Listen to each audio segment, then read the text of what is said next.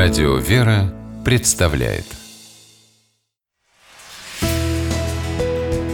Литературный навигатор Здравствуйте! У микрофона Анна Шапилева.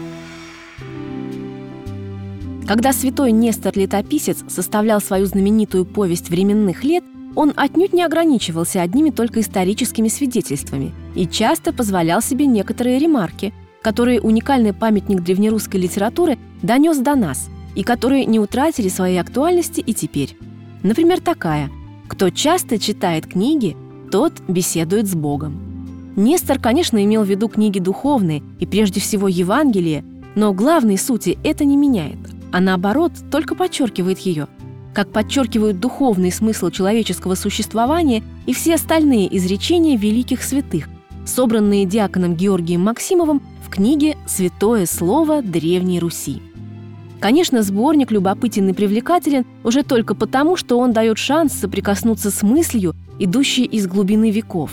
Сам тон изречений, или, как сегодня сказали бы, формат, построение в них предложений, звучание слов погружают читателя в то далекое и загадочное время, когда Русь, можно сказать, совсем недавно утопила в Днепре деревянных идолов и всем своим существом устремилась к свету истинной веры, открывая неведомые прежде духовные и нравственные горизонты.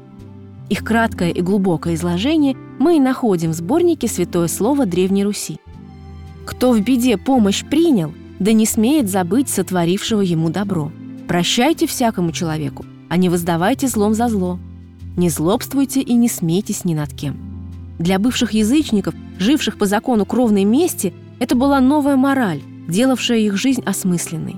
Для нас же сегодняшних чего греха таить, за тысячи лет такие простые принципы немного подзабывших, это, возможно, шанс переосмыслить свое отношение к окружающим и самому себе. И, конечно, возможность получить радость и пользу от чтения, ту самую, о которой говорил Нестор Летописец.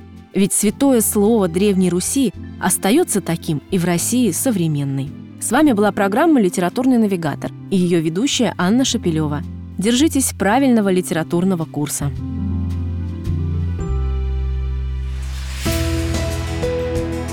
Литературный навигатор.